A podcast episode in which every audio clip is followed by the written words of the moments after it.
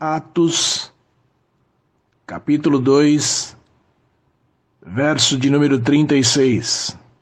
Portanto, que todo Israel fique certo disto: este Jesus, a quem vocês crucificaram, Deus o fez Senhor e Cristo. Eu quero ministrar ao meu e ao seu coração sobre o seguinte tema: a igreja testemunhando. É o que Pedro e os apóstolos fazem naquele momento. Eles testemunham de Cristo, eles falam a respeito de Cristo, eles anunciam a Cristo. Cristo é quem dá sentido, é quem dá vida, é quem norteia, é quem dirige a igreja. E a igreja do Senhor precisa compreender isso e testemunhar de Cristo, porque quando a igreja testemunha, pessoas ouvem Cristo, pessoas são alcançadas por Cristo, pessoas são libertas por Cristo, pessoas são confrontadas a tomar uma posição ao lado de Cristo. O primeiro ponto de nossa mensagem é o que haveria acontecido é o Espírito foi derramado. E eu quero chamar a sua atenção à leitura dos versos 15 a 17. Diz: Esses homens não estão bêbados, como vocês estão pensando, porque são apenas nove horas da manhã. Mas o que está acontecendo é o que foi dito pelo profeta Joel. E acontecerá que nos últimos dias, diz Deus, derramarei o meu espírito sobre toda a humanidade. Os filhos e as filhas de vocês profetizarão, os jovens terão visões, e os velhos sonharão, até sobre os meus servos e sobre as minhas servas derramarei o meu espírito naqueles dias e profetizarão. Que Deus, nos nossos corações, eu li até o verso 18, possa nos abençoar com essa verdade. Essa verdade é uma verdade que vai elucidar a mente daquelas pessoas que olham os discípulos cheios do Espírito Santo, falando outros idiomas, e dizem: eles estão bêbados. Eles estão bêbados, não é normal isso. E Pedro diz: Olha, eles estão, estão bêbados. São nove, da, nove horas da manhã, o judeu não pode beber de manhã. E é uma prática normal e comum. O que está acontecendo, Pedro está dizendo que é o cumprimento das Escrituras Sagradas, é o que está acontecendo, as Escrituras Sagradas estão se cumprindo. E o que está se cumprindo é o que Joel disse. E ele cita de forma bem clara o que Joel diz. Ele diz sobre alguns dons espirituais aqui. Ele diz sobre os dons de visões, sonhos e profecia. Ele diz assim: os seus jovens terão visões, os seus velhos sonharão, e os seus servos irão profetizar. E todos esses três aspectos são relacionados à pregação ou a testemunho da palavra de Deus, da verdade de Deus, da verdade do Evangelho. Visões, sonhos e profecias é relacionado à pregação. Recebereis poder ao descer sobre vós o Espírito Santo e sereis minhas testemunhas. Era isso que estava se cumprindo elas ser testemunhas de Deus, entendendo que a Escritura está sendo cumprida. O Espírito Santo vai ser derramado. Naquele momento estava sendo derramado. E ali ele diz que é derramado sobre os vossos filhos e sobre as vossas filhas. Não há mais distinção de classes. Não há mais separação onde mulher não é contada. O Espírito Santo vai ser derramado sobre os homens e sobre as mulheres. E os jovens vão ter visões. Jovem é, na IPB, até 35 anos. Quem é jovem aqui, por favor? Adriano, por favor, meu filho. Pronto. Tem alguns que eu, eu, eu, limitei, né? Até 35. Você pode ter até a mente jovem, né? Só. Mas eu já vi Adriano com a camisa que denuncia. Eu não lembro exatamente o que tinha na camisa, mas era relacionado ao ano 1977. Então aí denuncia a idade dele, né? E também a careca. Denuncia. Porque uma coisa da velhice é a queda de cabelo. Eu que o diga. Mas ele diz que os jovens terão visões.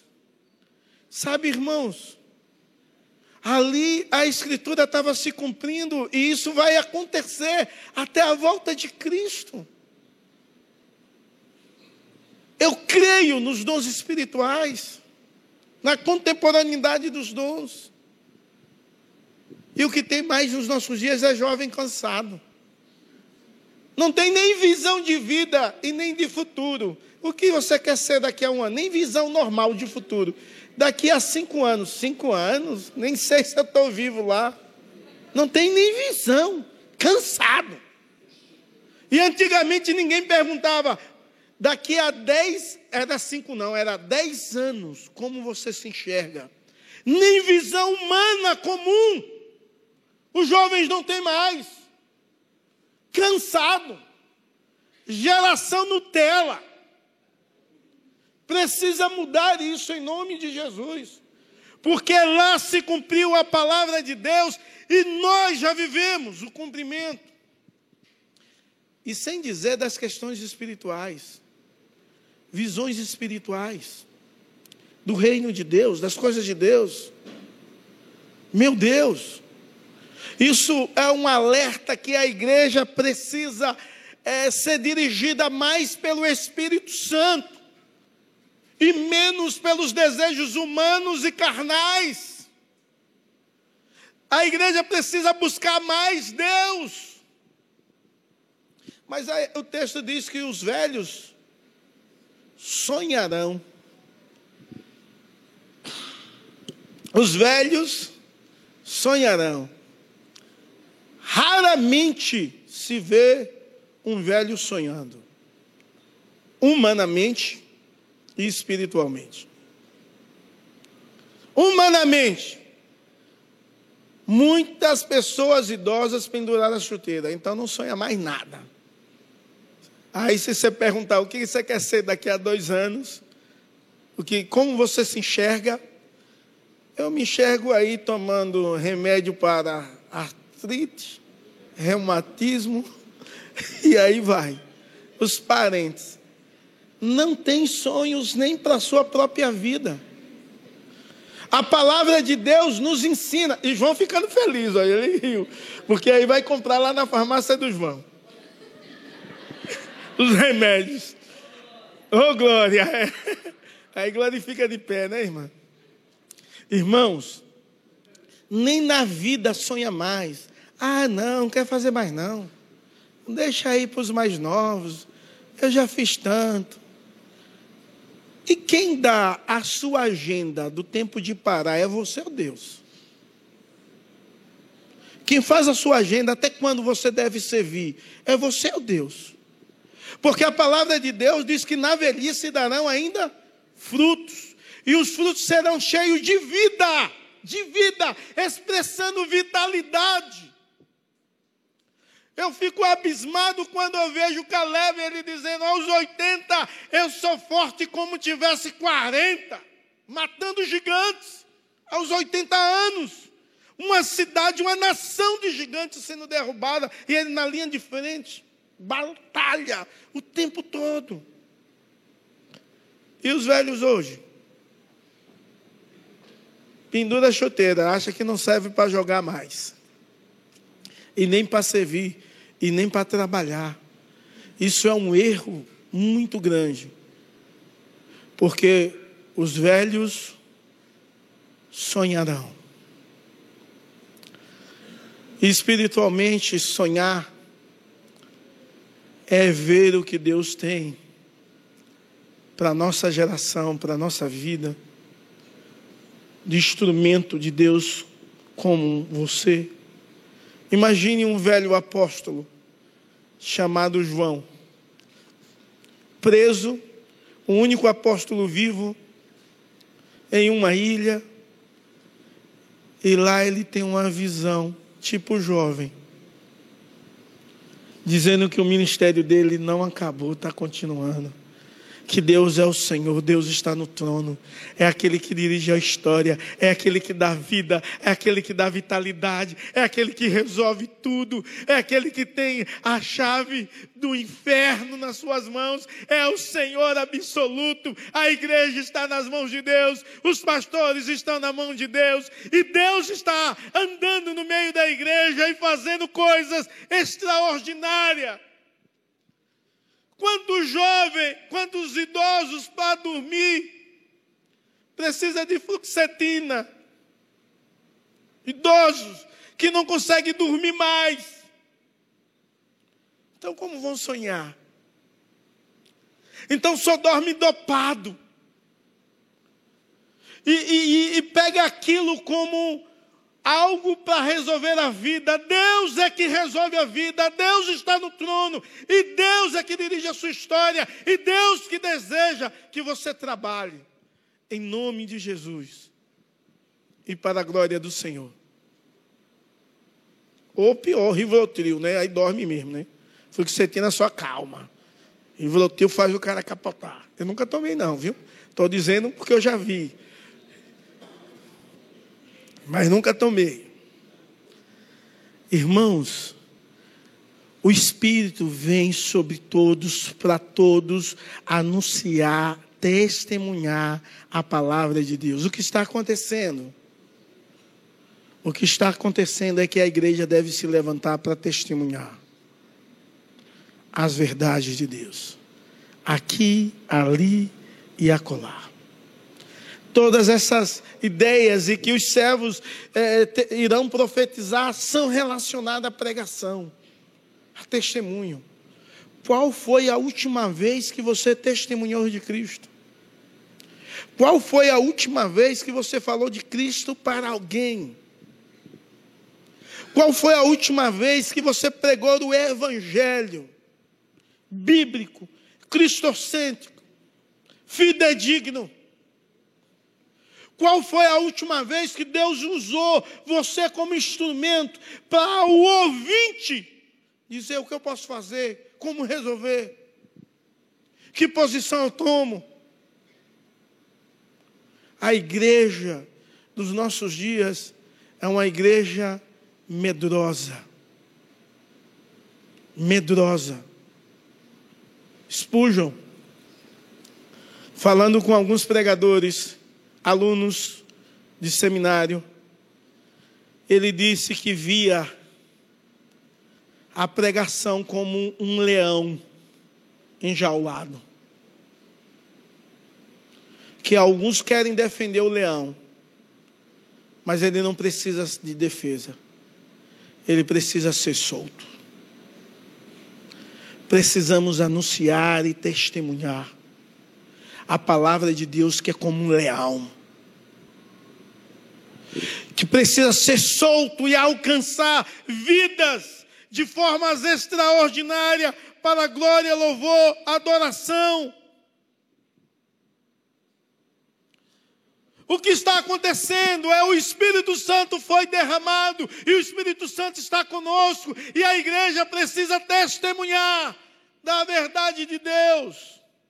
E ele continua em Joel, falando de sinais celestes. Quando você lê o verso 19, 20, diz assim: Mostrarei prodígios acima no céu, sinais embaixo da terra, sangue, fogo, nuvem, nuvem de fumaça. O sol transformará em trevas e a lua em sangue, até que venha o grande dia do Senhor. Ele agora está expandindo o que aconteceu naquele momento até o grande dia do Senhor, a volta de Cristo. E citando os sinais que irão acontecer antes daquele grande dia para que a igreja do Senhor Jesus Cristo possa entender que foi inaugurado um novo tempo, um novo período, para que a igreja possa entender e compreender e viver sendo dirigida pelo Espírito Santo, de forma extraordinária, compreendendo que Deus iniciou algo que irá acabar no grande dia, na sua volta, triunfante. A igreja precisa testemunhar, porque o que já aconteceu é o Espírito Santo está entre nós, te enchendo, te capacitando da verdade de Deus e dos princípios de Deus. Em segundo lugar, como, como havia acontecido, Jesus estava vivo. E dos versos 22 ao, ao 35, ele vai falar sobre Jesus vivo de forma bem clara. Jesus está vivo. E ele diz que Jesus está vivo, ele chama a atenção. Opa, eu não passei. Opa. E ele chama a atenção, a sua primeira prova, a pessoa de Cristo. Verso 22, ele diz assim: Israelitas, escute o que eu vou dizer. Jesus o Nazareno, homem aprovado por Deus diante de vocês, com milagres, prodígios, sinais, os quais o próprio Deus realizou entre vocês, por meio dele, como vocês mesmos sabem. Verso 23. A este, conforme o plano determinado e a presciência de Deus, vocês mataram crucificando por meio de homens maus. 24 Porém, Deus o ressuscitou, livrando da agonia da morte, porque não era possível que fosse retido por ela. Eles estão, ele, ele levanta a primeira prova. É que Cristo está vivo, ele ressuscitou, e a primeira prova que ele faz, ele faz uma refutação ao povo, dizendo assim: Senhores israelitas, vocês conheceram Jesus. Vocês viram o que ele fez. Ele curou enfermos, ele curou cegos, paralíticos, ressuscitou mortos. Você acha que como era toda a Judeia, toda a Judeia, todo Israel ouviam falar a respeito de Jesus. Aqui era 50 dias depois da ressurreição de Cristo. Todo mundo ouviram. Alguns falavam mal, dizia, oh, ele não ressuscitou não. Foi os discípulos que roubaram o corpo dele. Mas outros diziam, será se foi mesmo? Aquele homem pregava de uma forma incomum. Ele curava enfermos. Ele fez milagres extraordinários. Multidões o seguiam e eram abençoadas por Deus pela pregação, e pelo dom de cura na vida dele. O foco principal da igreja é proclamar que Cristo é o Messias. E devemos continuar pregando que Cristo é o Senhor, é o enviado de Deus, é aquele que restaura. Devemos continuar ministrando a morte de Jesus. Devemos dizer que não só aqueles homens, mas você é um dos culpados, porque Cristo morreu, morreu para que você tivesse vida e vida nele. Ele morreu para que nele você pudesse ter vida. Então, ele expõe aquele povo que viram Jesus, e Jesus era um varão aprovado por Deus, e eles viram os milagres que Deus fazia por intermédio deles, e eles os rejeitaram. Eles crucificaram. Eles ouviram os homens maus, eles e os gentios crucificaram a esse Cristo que é Senhor e Salvador. E de forma bem clara, ele começa a dizer que ele vive. E ele diz o verso 5, porque Davi fala a respeito dele, dizendo: eu sempre via o Senhor diante de mim, porque Ele está à minha direita, para que eu não seja abalado.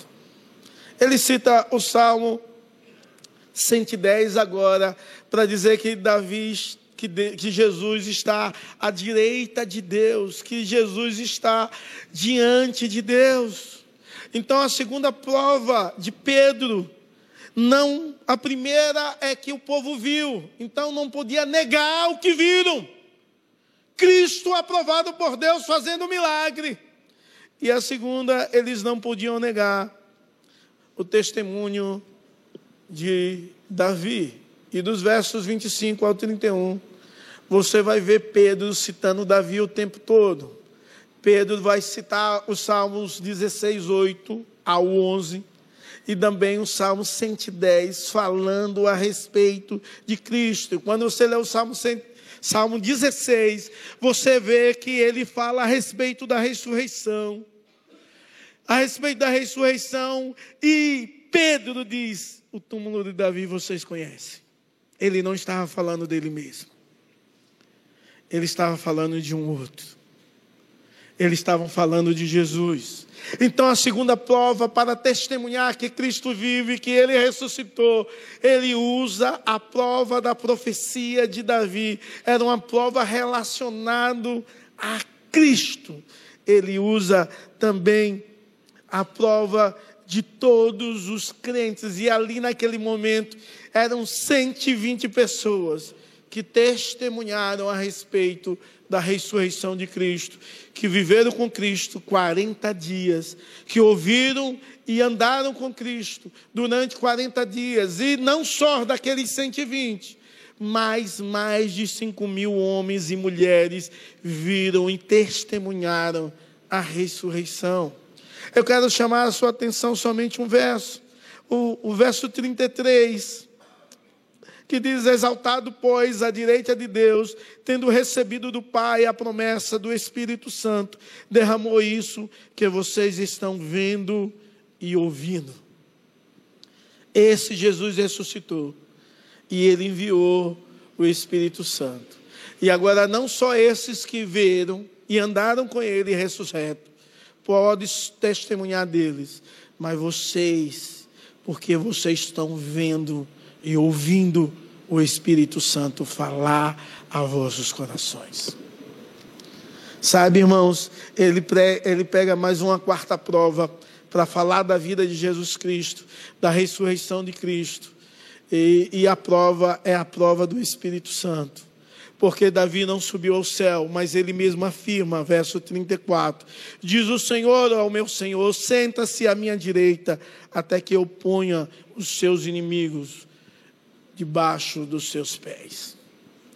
Cara, ele está ensinando que Cristo está vivo. Você crê, crê que Cristo está vivo?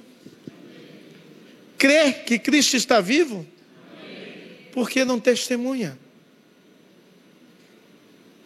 Se Ele está vivo, Ele tem poder para curar, para ressuscitar, para abrir portas, para transformar vida. Por que você não testemunha? E não prega sobre esse poder de Deus que transforma, que cura, que liberta.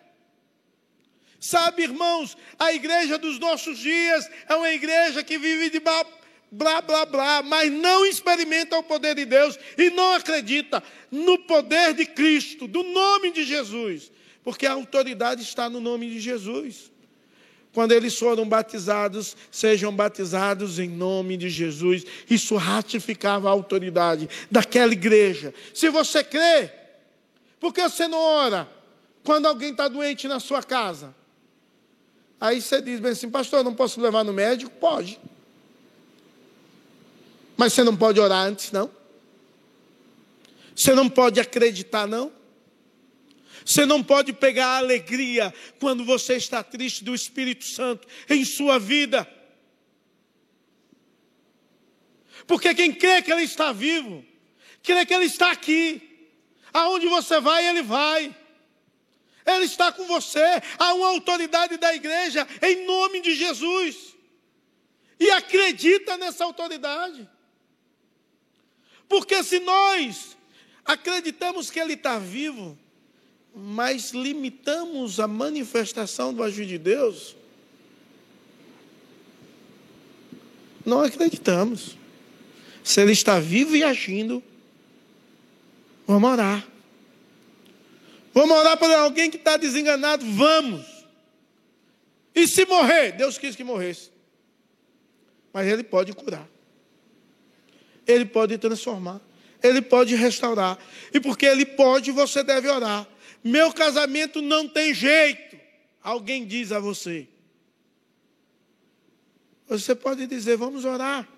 Porque existe um Jesus que conserta tudo que tem poder no céu, na terra e debaixo da terra, e já fez isso em muitas vidas, em muitos casamentos, pode fazer na sua. Ele transforma um prostituto em um homem digno. Ele transforma um ladrão em um homem honesto. Ele traz o amor.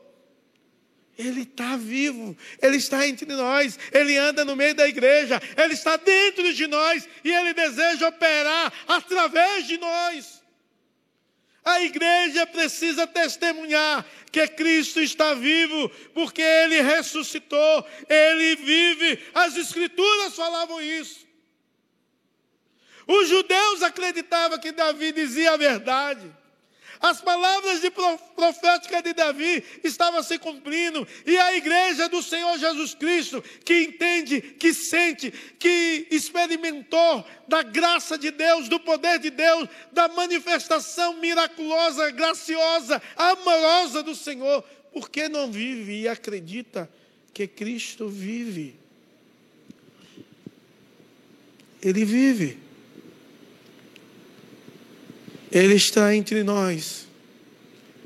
Ele está em você.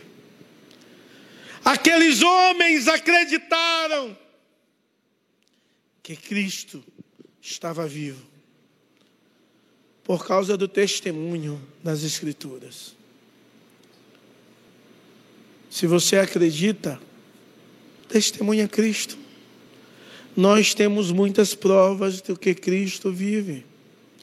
Você já experimentou de Cristo.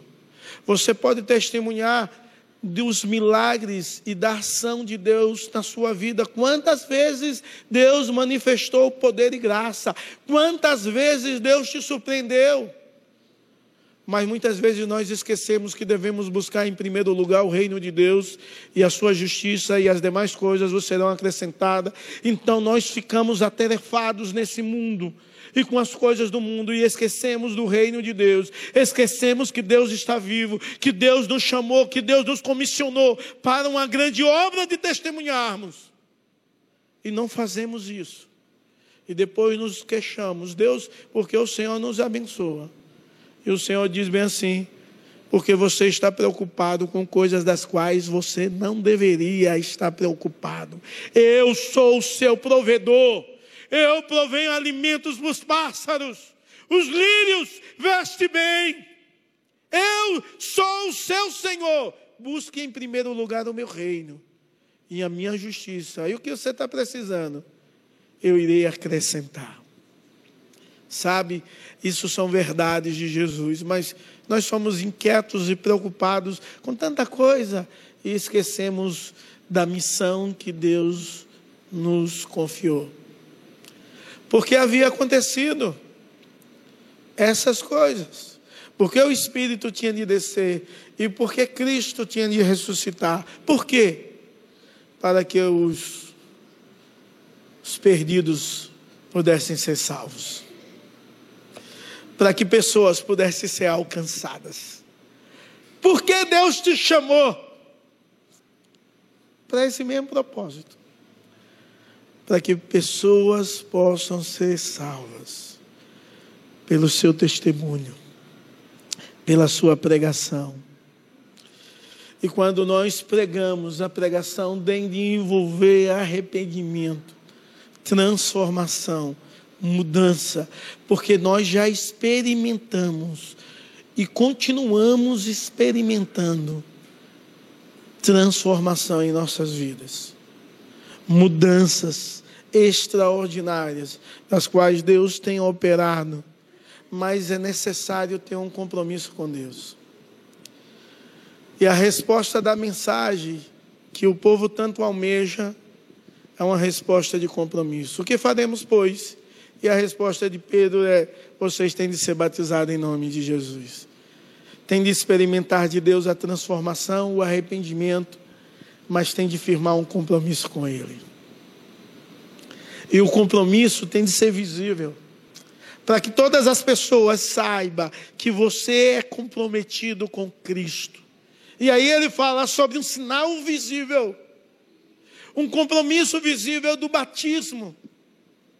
E a ideia que Pedro fala aqui não tem a ver com salvação, mas tem a ver com compromisso, porque o batismo não salva, mas o batismo faz com que as pessoas diz, digam: Eu tenho um compromisso com Deus e estou testemunhando isso diante de todos, com o reino de Deus. Sabe, irmão, se você não entendeu isso e você já está aqui há anos e ainda não tomou uma posição de se batizar, de ser membro, de testemunhar, de viver para a glória de Deus, eu quero te dizer que você precisa mudar de atitude. Você precisa olhar para as suas mazelas hoje e dizer: Deus me perdoa e me usa como instrumento de graça como alguém comprometido com Deus, com o seu reino, com a sua igreja aqui na terra, alguém que experimenta a transformação, alguém que serve, alguém que testemunha, alguém que é um canal de bênção para outras pessoas. Irmãos, a primeira vez que eu ouvi o Evangelho sendo pregado,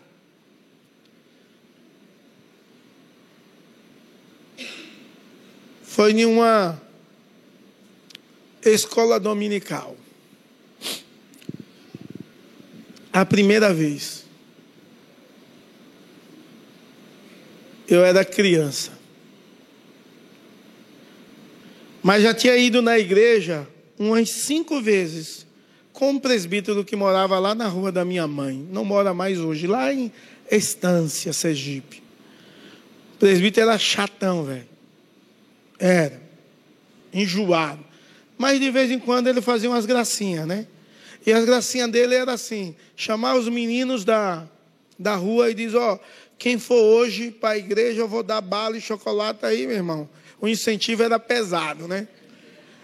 E aí a gente ia.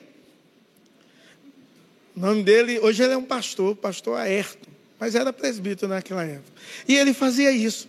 E a gente ia. Mas a primeira vez que eu fui na igreja, porque tinha uma pessoa despreparada, eu não ouvi o evangelho. A gente brincou. Foi para uma sala brincar. E brincar, irmãos, criança brinca em todo lugar, rapaz. Aí no, na minha época lá, a gente brincava na rua até não aguentar mais. Estourar o dedão, ralar o joelho e vai para a igreja para brincar. Era divertido? Era, não nego. Mas não era a função da igreja. Não era. E nessa primeira vez, a pessoa inexperiente lá, com meio mundo de menino não crente, perguntou assim: Alguém sabe uma canção? E um colega meu chamado Marcão disse: Nega do cabelo duro que era o sucesso da época, por conta da inexperiência da professora. E todo mundo riu com vocês, e a gente também caiu lá na zoeira, porque o Marcão, desde criança, era perturbado. Pense. Mas algumas idas dessas, eu comecei a ouvir o Evangelho.